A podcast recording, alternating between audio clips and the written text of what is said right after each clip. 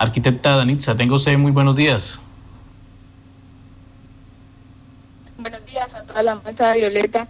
Eh, efectivamente estamos en un proceso eh, de cambio, de readaptación en el nos obliga a que los proyectos que habíamos avanzado y que habíamos iniciado con toda la fuerza para este año, como Maricelas y Villacarito en el municipio de de tuvimos que hacer una pausa.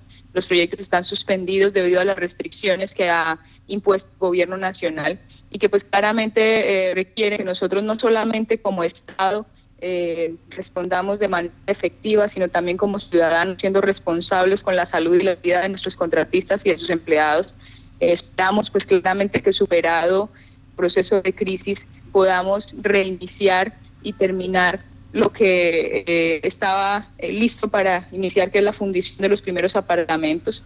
Eh, claramente hoy significa un retraso de aproximadamente 15 días en nuestro cronograma, pero pues que está con todo el alistamiento que se requiere para poder retomar en el momento en que se permita por parte del gobierno.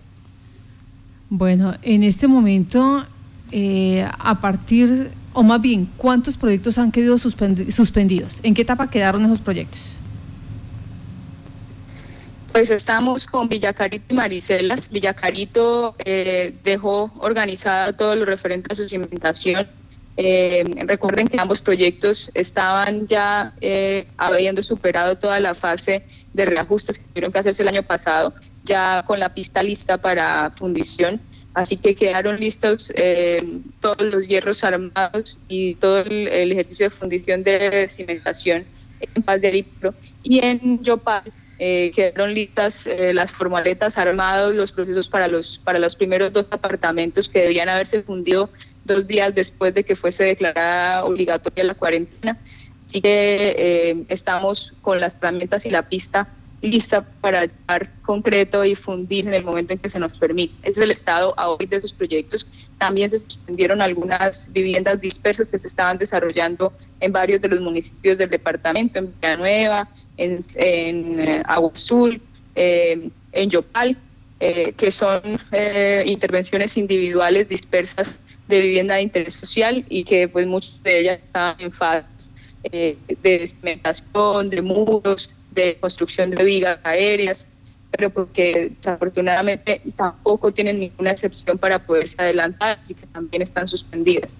Eh, por otro lado, tenemos un paquete de proyectos que están en fase de estructuración, que ustedes ya conocían, eh, el proyecto Villa Inés para el municipio de Monterrey, el proyecto Camino Real para el municipio de Sabana Larga y el proyecto de también 62 unidades dispersas para Yopal y Azul que ya están surtiendo mesas técnicas virtuales con DNP y Ministerio y que se espera sean viabilizados eh, para que sean pues claramente los, los tres proyectos eh, que inician posterior a la cuarentena. Entonces, no nos hemos detenido, seguimos trabajando en las fases que podemos, que en este momento son las de estructuración y esperemos que obviamente esto signifique que habiendo pasado la crisis podamos responder ágilmente a la necesidad de vivienda de los casanareños. Arquitecta, en el tema contractual, ¿cómo se han organizado allí en la Oficina Departamental de Vivienda para evitar contratiempos? Arquitecta, ¿le escuchó? Aló. William, por favor. Ella está por WhatsApp para que la comunidad nos, nos ayude a entender esa partecita. William. Le, le preguntaba, arquitecta, en el tema contractual, cómo se han organizado allí en la oficina departamental para evitar contratiempos una vez se logre superar este tema de la pandemia.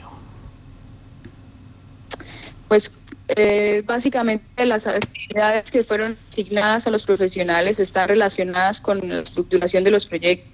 Continuamos atendiendo los trámites normales de la oficina eh, con, eh, a través de nuestro correo electrónico, lo referente a certificaciones de recepción de subsidios, referente a filtros que solicitan las otras entidades, todo lo referente también a consulta de archivos. Son tareas que no se han detenido y pues que obviamente han requerido, uno, establecer algunos turnos de asistencia eh, a la entidad eh, para no tener ningún tipo de aglomeración y seguir las recomendaciones estrictas que se han planteado desde el gobierno departamental, desde el ingeniero Salomón Sanabria y desde el gobierno nacional. Dos, eh, establecer actividades de teletrabajo que requieren pues mucho esfuerzo Eh, a veces uno piensa que el teletrabajo hace que sean sencillas las cosas, pero pues claramente es un reto para los funcionarios hacerse cargo también de todo el proceso de educación de sus hijos y además de un ejercicio laboral que significa que a veces se pierde la noción de tiempo, a veces como estás en tu casa sentado frente al computador, llegan las 7 u 8 de la noche sin que te desconectes de este escenario. Que bueno, ha sido un reto, pero el equipo de vivienda departamental ha hecho una tarea juiciosa de readaptarse a este procedimiento sin dejar de lado que no solamente estamos eh, haciendo una tarea de acompañar y contestar a la comunidad, sino también de prepararnos para un reinicio, de tener claro que dentro de la política nacional de vivienda se requiere un compromiso completo de las entidades territoriales para que uno de los sectores que mayor crecimiento estaba teniendo nacional pueda mantenerse y pueda nuevamente retomar ese, ese crecimiento.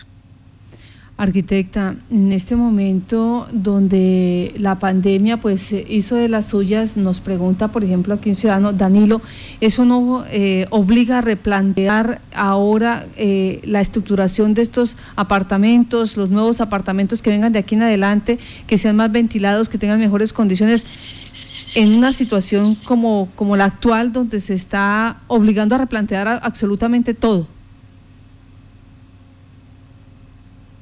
Pues Marta, eh, hay, que, hay que tener en cuenta que todo lo que se refiere a vivienda tiene unas características de estructuración y unas características físicas que no pueden desconocerse en cuanto a condiciones de habitabilidad.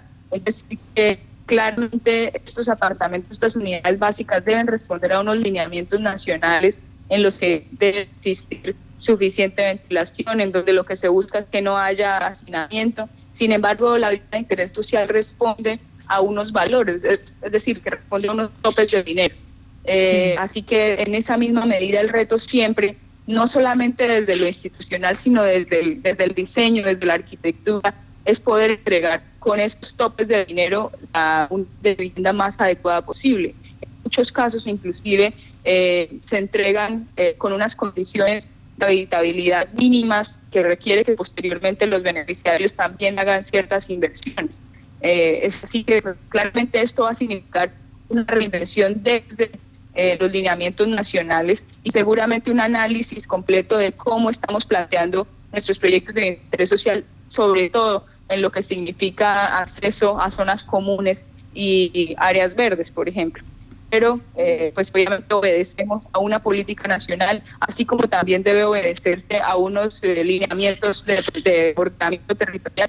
Recuerden, los municipios también son autónomos en determinar cuáles son las normas urbanísticas por las que se rigen y que claramente son lo que también define cómo deben plantearse las edificaciones en cada uno de sus, en cada una de sus ciudades. Sí, señora. Entonces es un tema eh, amplio para tocar, pero es que efectivamente requiere que el Estado lo asuma desde todas sus dimensiones.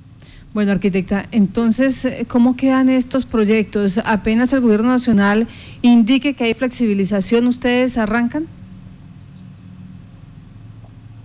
Así es, yo espero que en la medida en que vayamos superando el pico de la, de la crisis, de la enfermedad, eh, pueden empezar a levantarse algunas medidas restrictivas, especialmente para este tipo de actividades. Son actividades relacionadas también con el bienestar social.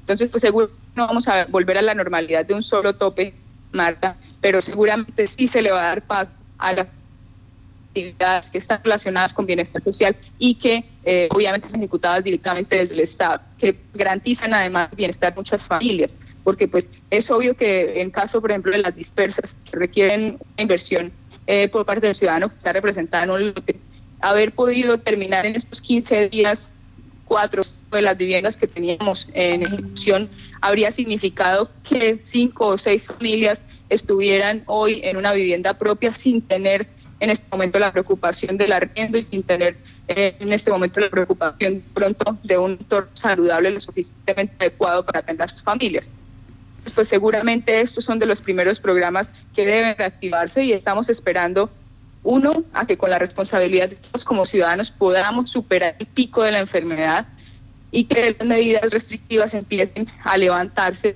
eh, pues por lo menos de manera paulatina, hasta que alcancemos una normalidad relativa.